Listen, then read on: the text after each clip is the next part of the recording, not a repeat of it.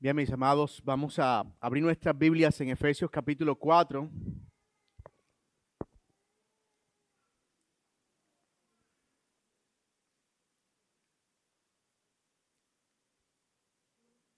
Efesios capítulo 4 y vamos a leer los versículos del 7 en adelante hasta el final del capítulo. Efesios capítulo 4, versículos del 7 en adelante. Y esto es la palabra del Señor. Pero a cada uno de nosotros se nos ha concedido la gracia conforme a la medida del don de Cristo. Por tanto, dice, cuando ascendió a lo alto, llevó cautivo un gran número de cautivos y dio dones a los hombres. Y esa expresión ascendió, ¿qué significa sino que él también había descendido a las profundidades de la tierra? El que descendió es también el mismo que ascendió mucho más arriba de todos los cielos para poder llenarlo todo. Y él dio a algunos ser apóstoles, a otros profetas, a otros evangelistas, a otros pastores y maestros, a fin de capacitar a los santos para la obra del ministerio, para la edificación del cuerpo de Cristo, hasta que todos lleguemos a la unidad de la fe y el pleno conocimiento del Hijo de Dios, a la condición de un hombre maduro, a la medida de la estatura de la plenitud de Cristo. Entonces, ya no seremos niños sacudidos por las olas y llevados de aquí para allá por todo viento de doctrina, por la astucia de los hombres, por las artimañas engañosas del error, más bien al hablar la verdad en amor, creceremos en todos los aspectos en aquel que es la cabeza, es decir, Cristo, de quien todo el cuerpo, estando bien ajustado y unido por la cohesión que las coyunturas proveen, conforme al funcionamiento adecuado de cada miembro, produce el crecimiento del cuerpo para su propia edificación en amor. Oremos juntos, hermanos. Padre nuestro que estás en los cielos, te damos gracias, Señor, por la oportunidad de estar aquí otra vez para predicar tu palabra. Y rogamos, Señor, que tú nos ayudes y nos permitas experimentar, Señor, la obra de tu Espíritu por medio de la predicación. Que hables a nuestras almas acerca de la importancia, Señor, de considerar el regalo de tu Espíritu y los dones que has provisto para la iglesia, de modo que seamos edificados y alentados para la gloria tuya. Oramos esto, Señor, en el nombre y en los méritos de Cristo Jesús. Amén. Y amén. La gente normalmente relaciona el 25 de diciembre con dar regalos y muy seguramente algunos de los que están aquí eh, anoche pudieron experimentar el recibir regalos de amigos y familiares y todos estamos de acuerdo en que un regalo alegra, todos estamos de acuerdo en que es una forma en la que nosotros recibimos el amor de otros y una manera en la que demostramos cierto cuidado y consideración por las personas. Y aunque nosotros pudiéramos decir que tenemos el regalo más grande que pudiéramos tener si somos creyentes, y es que tenemos la salvación en Cristo Jesús, con todo y eso, a Dios le plació que ese regalo todavía tuviera mucho más peso y mucho más significado. Él quiso que a través de Cristo nosotros no recibiéramos solo la salvación, por la cual nuestras almas son rescatadas del infierno, sino que recibiéramos al mismo tiempo y de nuevo por el mismo Cristo lo necesario para ser equipados y crecer en la gracia y en el disfrute de lo que el Señor representa para nosotros. Y de eso vamos a hablar en la mañana de hoy, de cómo este texto nos presenta a nosotros lo que Dios nos ha dado en Cristo Jesús como iglesia para que nosotros crezcamos a la estatura de Cristo y glorifiquemos así su nombre. La carta a los Efesios es una carta interesante porque es una carta que está dividida en dos grandes partes. La primera parte habla acerca de cómo Dios ha salvado a pecadores y nos ha dado la redención, como Él ha perdonado nuestros pecados, habiéndonos escogido desde antes de la fundación del mundo y habiendo pagado el precio por nuestra maldad. Ustedes pueden leer en el capítulo 1 todo ese proceso de salvación y cómo Dios lleva a cabo ese plan, cómo Él nos redime por su gracia. Luego en el capítulo 2 se amplía un poco más ese concepto y podemos ver al Señor mostrándonos cómo además de salvarnos como individuo, Él nos une a un pueblo, un pueblo que es la iglesia. Ya no somos más ni judíos ni gentiles, sino que ahora ya no hay separación, sino que somos un solo pueblo, una sola familia en la fe. Y a esa familia el Señor la llama la iglesia. Luego vemos en el capítulo 3 cómo el deseo del apóstol Pablo es que esa iglesia o ese pueblo siga creciendo para la gloria del Señor. Que ese pueblo siga edificándose y que pueda conocer la profundidad, el amor, la anchura, eh, o, la profundidad, la anchura, la altura del amor de Cristo y crecer en ese amor. Y Pablo ora por esos salvos que ahora son parte de ese pueblo para que crezcan en amor.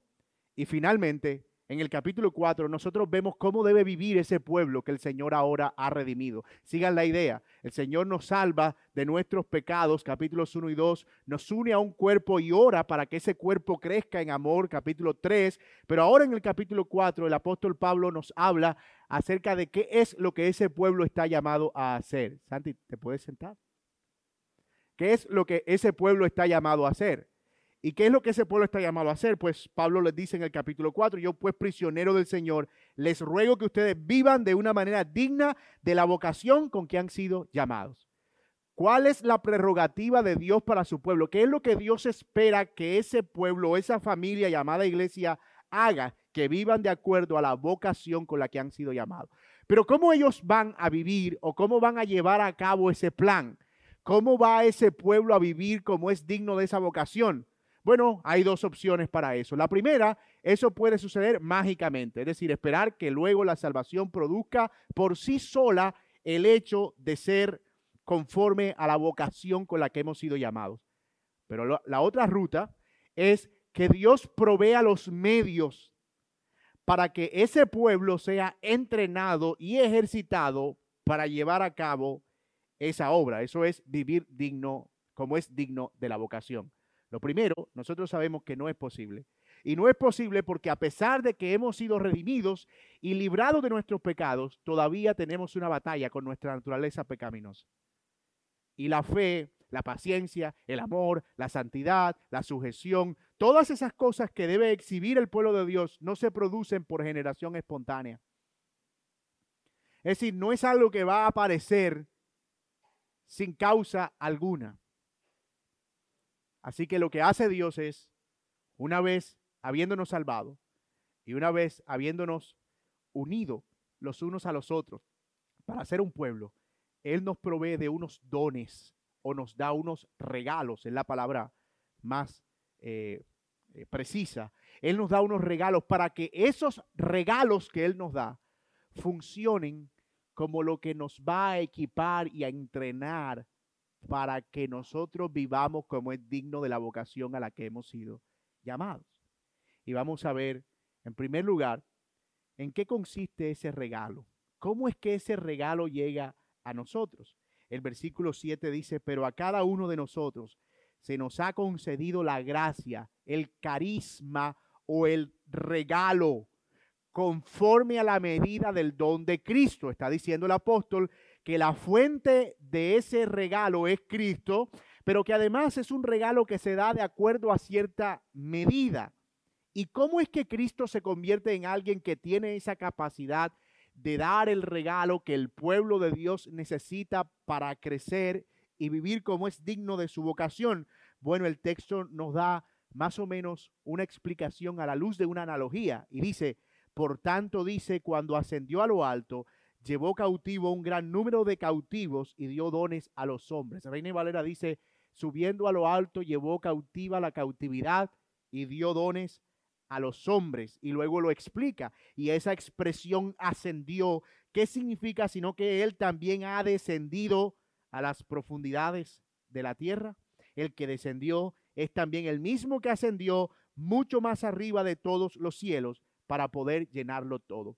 Ahí está el autor explicando cómo es que Cristo es capaz de darnos ese regalo.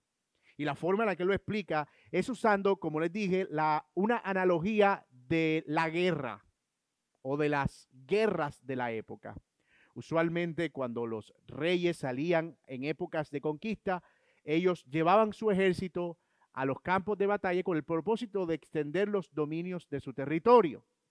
Y lo que hacían era que enviaban a sus generales, o normalmente los reyes que eran militares, iban ellos mismos y peleaban. Y cuando lograban dominar un lugar, cuando lograban dominar una ciudad,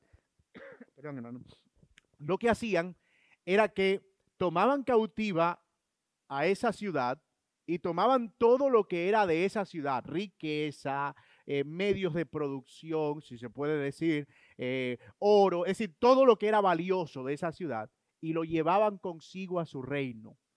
Usualmente cuando ese rey iba entrando había una gran marcha. No sé si ustedes recuerdan cuando David vence a Goliat y hay una marcha esperándolo al interior de la ciudad y diciendo, Saúl mató a sus miles, pero David a sus diez miles. Y eso enardeció el corazón de Saúl. Pero era, era porque la gente estaba recibiendo a David como un rey y como un rey que le había provisto una victoria mucho más gloriosa que la que le proveía Saúl. Bueno, eso era muy común en las guerras de la época. Entonces, la idea que está en la mente del apóstol es, ese Cristo fue y peleó una batalla y venció a un enemigo.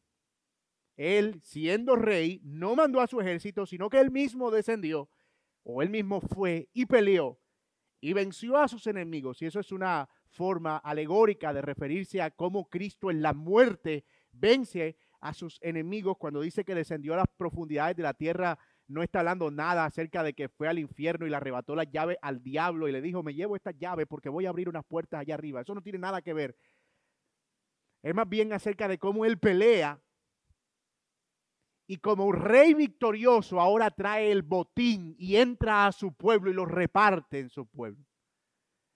Dicho en términos más teológicos, el rey de los cielos se encarna y desciende a esta tierra para vivir en una condición de hombre y estando en esa condición de hombre, vence la potestad de la muerte, pero la muerte no puede retenerlo, así que él resucita victorioso al tercer día y luego asciende a los cielos, pero en ese acto de ascender, él reparte el botín de la victoria. ¿Y cuál es ese botín de victoria? Los dones que Él da a los hombres. Los dones que Él da a los hombres. Ahí está Pablo explicando cómo es que eso funciona. ¿Y cuáles son esos dones? Bueno, el versículo 10 nos dice, el que descendió es también el mismo que ascendió, esto es victorioso, mucho más arriba de todos los cielos, es decir, es una victoria apoteósica, gloriosa, para poder llenarlo todo. Y Él dio, aquí están los dones. Y Él dio, ¿a quién dio? Bueno, a su pueblo. ¿Cuál pueblo? El pueblo que está compuesto de los que antes eran pecadores, pero que fueron escogidos de antes de la fundación del mundo y ahora son salvados y ahora conforman lo que el apóstol Pablo llama la iglesia. no perdamos de vista el contexto de Efesios. ¿Qué dio él a su pueblo? Bueno, él dio a algunos el ser apóstoles, a otros profetas, a otros evangelistas y a otros pastores y maestros. Y ahí, está la descripción detallada de cuáles son los dones que Dios provee para que esos que Él salva ahora sean edificados y vivan conforme a la vocación con la que han sido llamados. Y noten el carácter progresivo, noten que digo progresivo eh, enfáticamente que hay en esos dones. Él dice, a uno les dio el ser primero apóstoles, luego a otros profetas, luego a otros evangelistas y luego a otros pastores y maestros. En otra parte, en el capítulo 2, el apóstol usa la analogía de un edificio y también aquí en este contexto, él tiene una en mente como concebir el pueblo de Dios como un edificio, como una construcción. Por eso él usa la palabra edifica, edificados. Y en ese edificio él dice que Dios proveyó dones para que construyeran progresivamente ese edificio. Primero él proveyó a los apóstoles y los profetas. En el capítulo 12 nos dice que el fundamento de la iglesia fue puesto por quién? Por los apóstoles y los profetas. O sea que el primer don que Dios da son los apóstoles y los profetas para que ellos pongan el fundamento. Eso es importantísimo porque aquí está la base por la cual nosotros creemos que no es posible que hayan apóstoles hoy en día. Porque cuántas veces nosotros ponemos el fundamento de un edificio, los que son constructores aquí, una sola vez. O sea, tú no ves como que voy a poner el fundamento, me corrige Freddy, pero hago la zapata, ¿verdad? Y pongo el fundamento y empiezo a edificar, pero cuando voy por la mitad digo, ah, yo como que le voy a meter más piso, entonces voy a poner unas vigas y voy a convertir esas vigas en fundamento. Eso no es posible, ¿verdad? Porque el fundamento tiene que ser uno solo y es el que está anclado al piso. Entonces, ¿cuál es el papel de a quienes se menciona aquí como apóstoles y profetas? Pues poner el fundamento. Y aquí profeta no es una referencia a los profetas del Antiguo Testamento, es una referencia a hombres que probablemente eran parte de ese grupo de 120 que estuvieron con el Señor esperando en el aposento alto. Además de, acuérdense que en el aposento alto no habían solo 12. Los 12 eran los apóstoles, pero habían 120 ahí.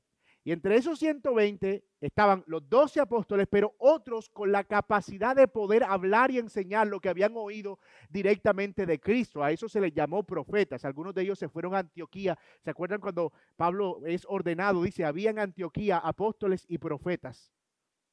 Porque esa figura del profeta era de alguien que hablaba de lo que había escuchado directamente del Señor Jesucristo, aunque no era, no era un apóstol ordenado. Entonces esos profetas y esos apóstoles se encargaron de enseñar los rudimentos de la doctrina tal cual como lo oyeron del Señor Jesucristo. Pero Dios no solo provee apóstoles y profetas para poner el fundamento, porque evidentemente si se trata de un edificio, no podemos dejar un edificio a medio construir. Así que en su sabiduría, el Señor provee otros dones, los evangelistas. ¿Y qué hacen los evangelistas? Bueno, como su nombre lo indica, evangelizar. Son los encargados de, luego de que ese fundamento está puesto, empezar a proclamar que hay que construir sobre ese fundamento. Son los misioneros y los que son enviados a lugares donde Cristo no había sido predicado para que allí el Evangelio empezara a, levantarse sobre los fundamentos de los apóstoles. En palabras, los evangelistas no iban predicando su propio evangelio, ni iban predicando otro evangelio. Ellos iban predicando el evangelio del fundamento que habían puesto los apóstoles y los profetas. Y hermanos, de nuevo, esto también es importante porque muchas veces se tiene la idea de que un evangelista es un tipo que grita bastante y, y zapatea cuando predica. Yo recuerdo cuando yo estaba empezando en la fe, a, mí un pastor me dijo, a mí me parece que tú eres como maestro porque tú hablas un poquito despacio. Pero yo soy como evangelista porque yo no puedo hablar despacio. Entonces, él decía como que el evangelista es el que grita, el que va, va, va. Pero en realidad, la idea aquí se parece más a un misionero realmente. A alguien que va donde Cristo todavía no ha sido predicado. Porque lo curioso de estos evangelistas modernos es que van a predicar a iglesia. Mira tú eso. Gran evento evangelístico en la iglesia tal, con el evangelista tal. Ajá, ¿y cuál es la gracia?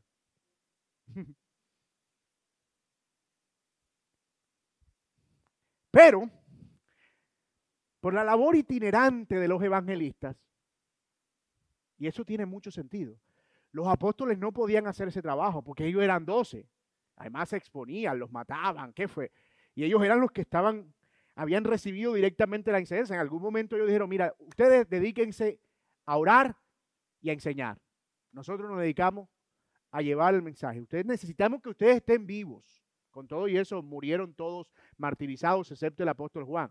Entonces los evangelistas lo que hacían era era ir y hacer ese trabajo de dar a conocer el Evangelio. Algunos de ellos conocidos, eh, Bernabé, por supuesto, que funcionó también como un misionero enviado, como una especie de apóstol también, Felipe, el evangelista, y muchos otros que predicaron el Evangelio donde Cristo no había sido predicado. Pero de nuevo, su carácter o la característica de estos evangelistas es que eran itinerantes, e-, ellos no se quedaban en un mismo lugar. Ustedes pueden verlo Felipe en Samaria, cuando Felipe va a Samaria, capítulo 8, él va y predica y la gente, wow, Dios mío, nosotros queremos eso, el Espíritu Santo confirmó. Y dice, espere, espere, espere, espérense un momentico que yo todavía, yo, yo voy a ir a Jerusalén y le digo allá que aquí hay un montón de gente con hambre y que necesitan el Espíritu Santo y él fue le dijo, miren, yo fui allá, prediqué y la gente ya está vuelta loca. esto, mejor dicho, vayan y miren a ver qué hacen, pues yo voy para otro lado. Así que por la característica itinerante de estos misioneros y evangelistas, necesitábamos ahora de alguien que se quedara con ese edificio que está construyéndose o que pudiera continuar alrededor de lo que los apóstoles pusieron como fundamento y de lo que ellos escucharon como la noticia del Evangelio, que fue la que recibieron de los evangelistas, ellos necesitaban a alguien que se quedara con ellos, ayudándoles a ver cómo esas verdades se aplicaban a cada área de sus vidas, cómo podían seguir creciendo allí en el contexto de una iglesia local. Entonces surge el otro regalo, o bueno, la otra faceta de ese regalo que Dios da que son los pastores y maestros. Sobre esto debemos decir que pastores y maestros no son dos palabras ni dos ministerios separados. En el original, de hecho, la palabra es una sola, o da la idea de que es un solo rol, un pastor que es maestro.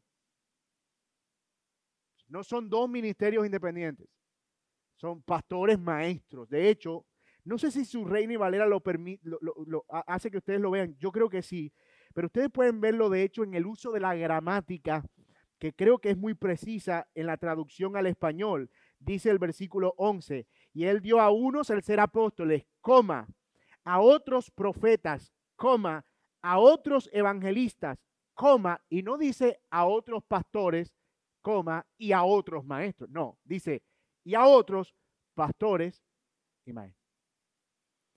Porque está en esa traducción que me parece precisa, englobando los dos oficios como un solo rol. Y esto también es importante porque usted sabe que yo sé que le estoy desbaratando aquí aquella idea de que se nos enseñó que los cinco ministerios, evangelistas, eh, el pastor, el maestro y el apóstol que los arropa a todos. ¿Se acuerdan? Yo sé que lo estoy dejando con la mano mocha, con cuatro dedos, y que esto puede estar siendo terrible para usted. Y los que vieron Avatar aquí sabrán que estoy eh, hablando de algo raro, ¿verdad? Pero hermanos, eso es lo que el texto dice. Además, porque tú no puedes ser un pastor si no tienes la capacidad de enseñar. La Biblia dice en primera, Timoteo 3 y Tito 1, 8, entre los requisitos de un pastor, que sea irreprensible, marido de una sola mujer, no dado al vino, no pendenciero, no dado a las ganancias deshonestas, sobrio, prudente, decoroso, que tenga buen testimonio afuera, que gobierne bien su casa, que tenga a sus hijos en sujeción, etcétera, etcétera. Y luego dice que sea apto para enseñar. Porque hay una idea de que este, yo soy pastor, pero yo no soy maestro. Explícame eso. ¿Cómo tú puedes pastorear y no enseñas la Biblia?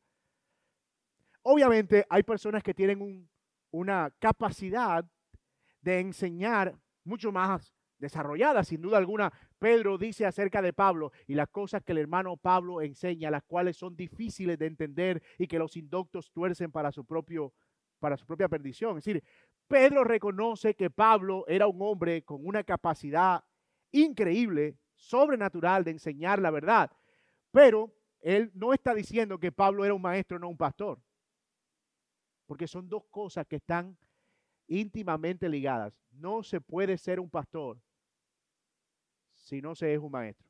¿Y se puede ser un maestro si no es un pastor? Pues por supuesto, claro, puede ser allí es maestra de escuela dominical. Ah, nosotros tenemos maestros de escuela dominical aquí entre nosotros y maestros que tienen la capacidad de enseñar, etcétera, etcétera.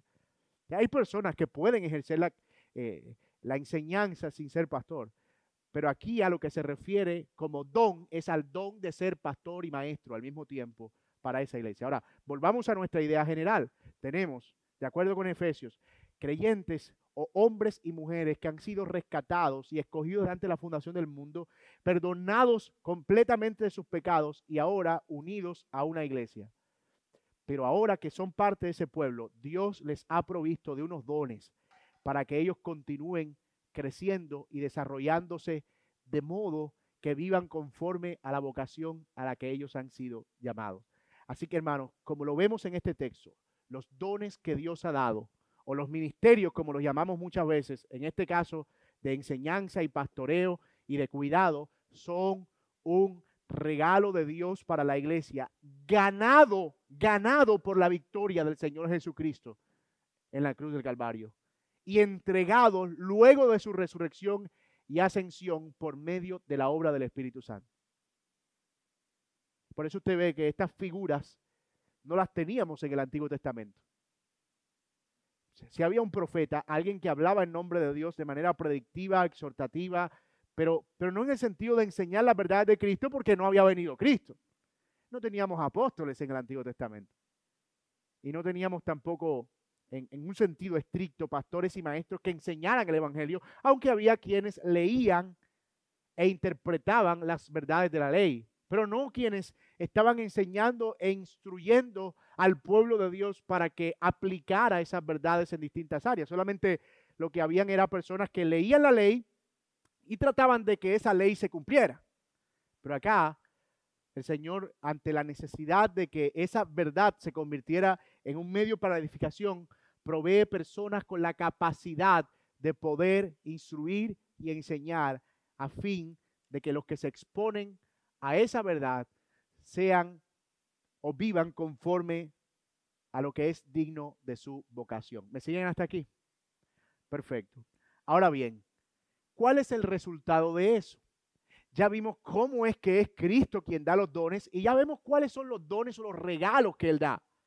Pero ahora, ¿eso para qué sirve? ¿Qué es lo que se espera que esos regalos y esos dones produzcan en la vida del pueblo de Dios? Bueno, eso es lo que dice nuestro texto en el versículo 12. Me encanta cuando el mismo texto nos va predicando, ¿verdad? A fin de que, o quiere que se lo diga en un lenguaje mucho más cariñoso, a son de que, bueno, a son de que, a son de que ellos puedan capacitar o a fin de que puedan capacitar a los santos para que ahora los santos hagan la obra del ministerio y ahora los santos se edifiquen como lo que son, un cuerpo en Cristo Jesús. ¿Y hasta cuándo va a hacer eso? ¿Por cuánto tiempo vamos a tener a esos dones entre nosotros? Hasta que todos lleguemos a la unidad de la fe. ¿Y qué más? Bueno, hasta que tengamos el pleno conocimiento del Hijo de Dios. ¿Y qué más? Hasta que seamos maduros a la medida y la estatura de la plenitud de Cristo. Ese es un texto bien claro. ¿Para qué Dios da entonces los dones a los hombres? Para que ellos enseñen a los creyentes y ellos se edifiquen mutuamente. Y aquí yo quiero enfatizar una verdad o una realidad práctica que se desprende de ese principio.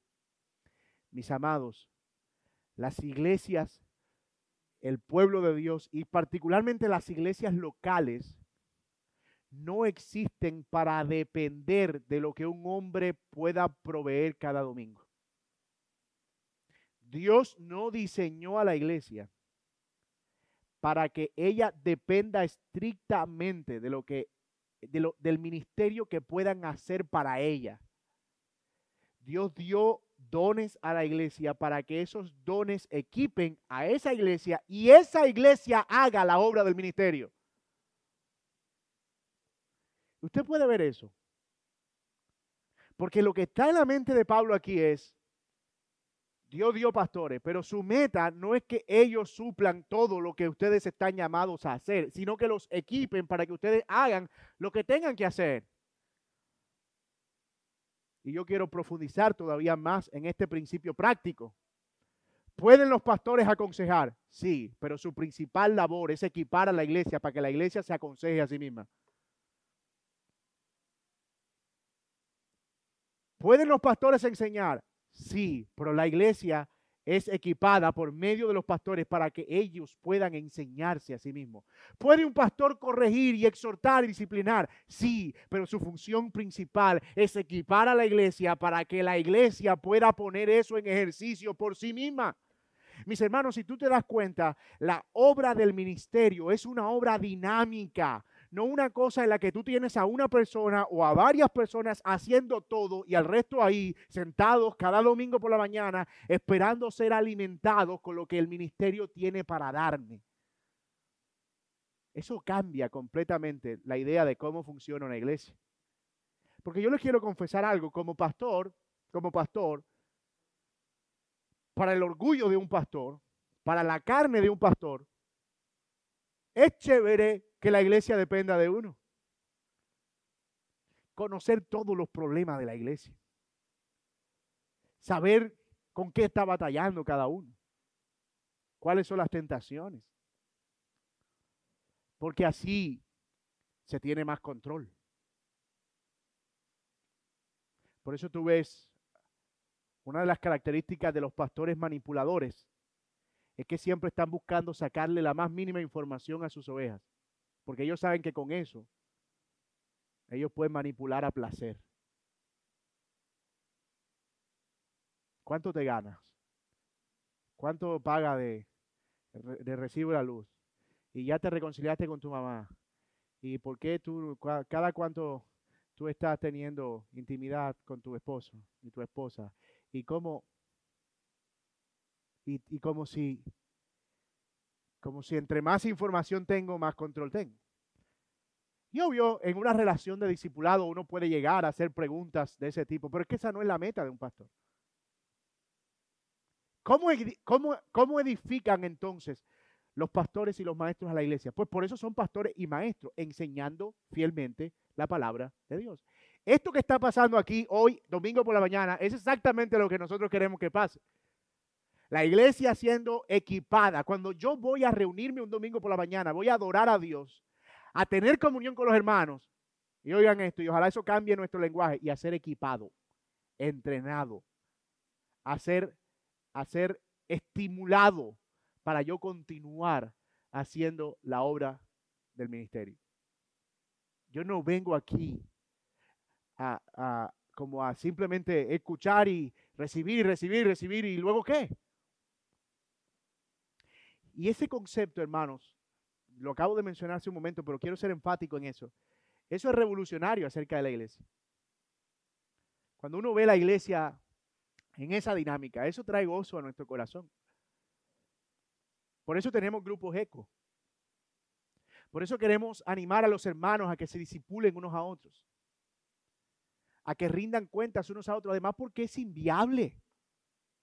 ¿Tú te imaginas si todo esto dependiera de un solo hombre y esta iglesia creciera lo suficiente y uno tuviera que atender 25 consejerías al día, ¿cómo vive uno? Sería imposible, o sea, el ministerio sería inviable.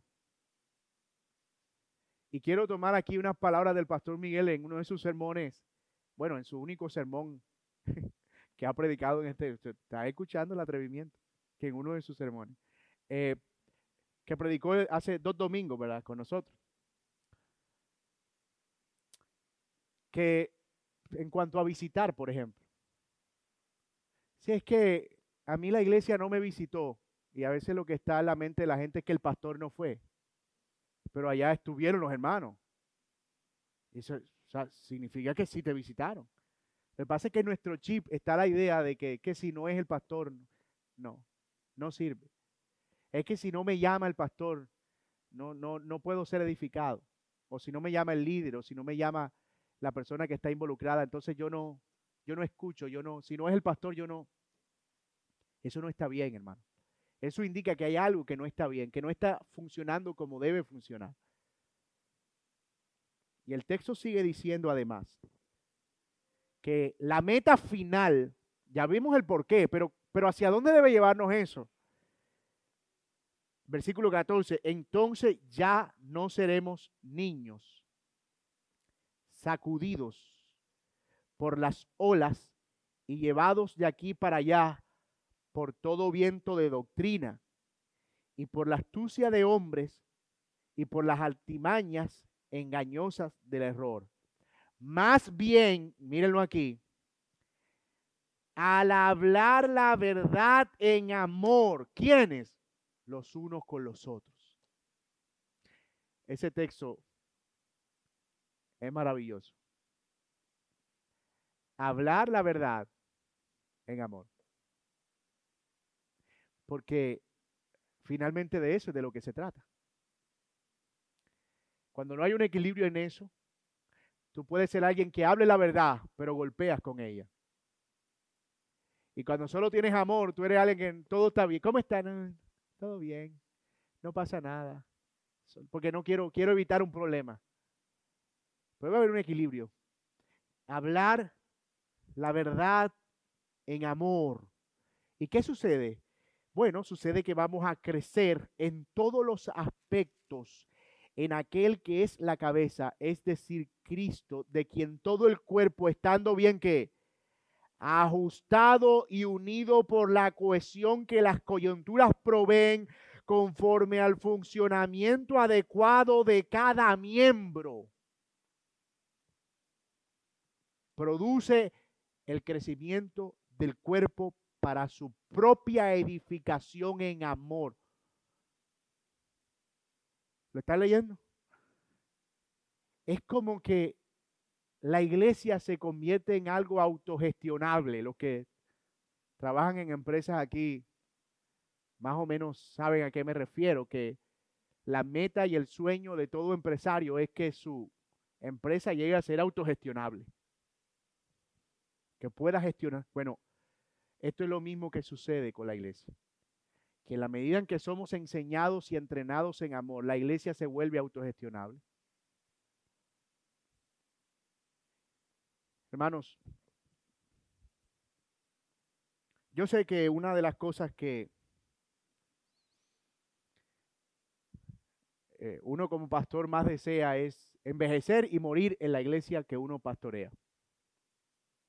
Pero sabemos que los planes del Señor pueden ir por otro lado, o que hoy estamos aquí y mañana no lo sabemos. Cuando hay una iglesia que está caminando en esta dinámica, bueno, muy probablemente tengan que llorar al pastor o a los pastores que ya no estén, pero ella va a seguir siendo la iglesia. Es más, Dios guarde si el pastor cae en pecado y falló. ¿Qué pasa si no hay una cultura de edificación mutua y si no hay esa autogestión espiritual para la edificación, se va a acabar la iglesia. Porque estaba dependiendo de un solo hombre. Y una forma en la que ustedes pueden amar a sus líderes y a sus pastores es precisamente perseverando en esa verdad. Porque cuando yo empiezo a sentir y a saber y a entender que es suficiente para mí la comunidad de creyentes, yo estoy liberando, en cierta manera, en amor el trabajo de los líderes. Pero si yo me vuelvo tan dependiente que es que si no me saludan, si el pastor no me saludó, yo sentí que no fui a la iglesia, eso es una carga muy difícil de llevar para un pastor. Muy difícil. Y allá, hermanos míos, es a donde nosotros debemos apuntar. Porque es esa relación la que produce el crecimiento del cuerpo para, no sé si ustedes subrayan sus Biblias, pero a mí esa frase para mí es la cereza del pastel, para su propia edificación en amor. Para su propia edificación en amor algunas palabras para cerrar. Debemos estar agradecidos por lo que el Señor ha hecho al salvarnos, pero también agradecidos por los dones que Él provee a la iglesia. Sin embargo, debemos ser intencionales en entender y en aplicar que el propósito de esos dones no es otro, sino la edificación de la iglesia para que la iglesia crezca por sí misma en amor. Esa es la idea que hemos abordado alrededor de este pasaje y que parece que es clara por parte de Pablo en este texto. Pero hermanos, nosotros necesitamos entender esto como Iglesia Bíblica Soberana Gracia. Porque ese es el verdadero crecimiento de la iglesia. No los números. Esa es la verdadera edificación de la iglesia. Nosotros podemos tener una iglesia de 50 personas, 20 personas, 30 personas, pero si es una iglesia que está creciendo en estos principios, en este aspecto, que tú ves que se evangelizan unos a otros, que se disipulan unos a otros, que se disciplinan unos a otros, que no están por ahí, mira, que tuviste que este fulano, que yo lo veo como mal. No, no, no, yo voy y me siento con él. ¿Por qué? Porque hay una cultura del evangelio en la que yo puedo ir y después de haber sacado la viga de mi ojo, decir, mira, yo tenía tremenda viga en mi ojo, pero déjame decirte que ahora te veo con el otro tengo un parche aquí, pero estoy viendo que estás en peligro. Cuidado con lo que está pasando. Dime cómo puedo orar por ti. ¿Cómo me involucro? ¿En qué necesitas ayuda? Cuando uno ve eso, cuando esas cosas empiezan a pasar, cuando llega una persona nueva y hay uno ahí que está, eh, ¿cómo estás? Mira, cuéntame, ¿de dónde vienes? ¿Cómo te puedo ayudar? ¿Cómo, ¿Cómo, ha pasado? Cuando llamamos, cuando en medio de la enfermedad nos asistimos, cuando vemos a un pobre y en, necesidad entre nosotros y acudimos a su auxilio, nosotros estamos cumpliendo ese principio y ese es el verdadero crecimiento de la iglesia. Y déjenme decirles, hermanos, que si el Señor ha de darnos una iglesia, nosotros queremos que sea una iglesia grande y creciente en este aspecto, porque de lo contrario no nos importan los números. ¿Para qué queremos una iglesia de 500 personas, de 600 personas, donde ni siquiera se pueden conocer unos a otros? Donde hay grupitos aquí y allá, donde cada quien se está edificando eh, a sí mismo, pero no edificando a otros, donde cada quien está buscando su propio bien y su propio placer. ¿Para qué queremos eso? ¿Para la foto? Pero el verdadero testimonio del Evangelio, de unidad y de fe, está en una iglesia que evidencia su crecimiento en el cuidado y la relación que tienen los unos por los otros, casi pastoral. Es más, yo voy a decirlo tan claro como pueda.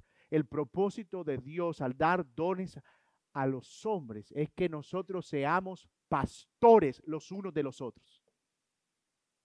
Nos cuidemos unos a otros.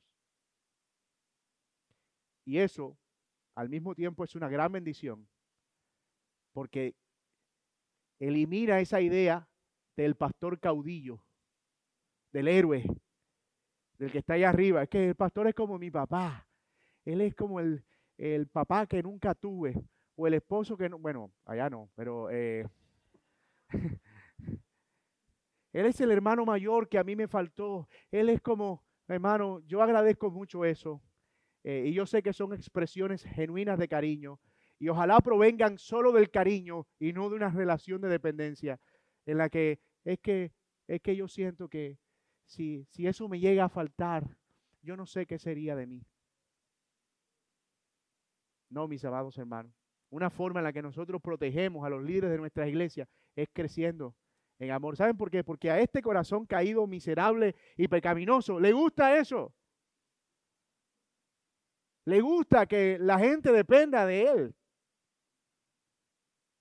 Le gusta que todo funcione con él. Yo le decía a mi esposa estos días que veía la foto de los grupos de los ecos, casi con lágrimas en los ojos, decía, ¿sabe por qué me da tanta emoción eso que estoy viendo? Porque Jacobi no está ahí.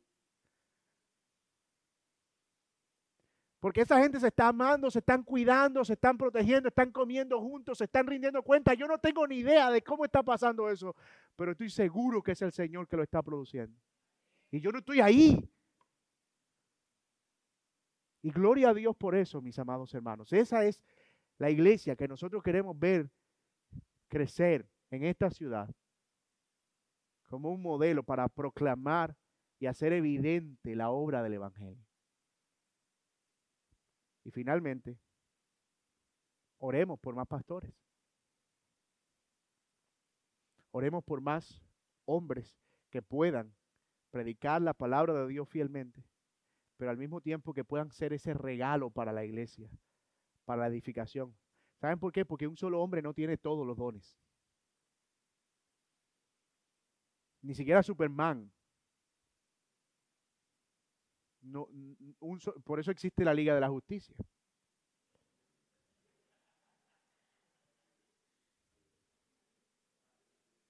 ¿Verdad? Superman tiene mucho poder, pero Batman tiene mucha plata.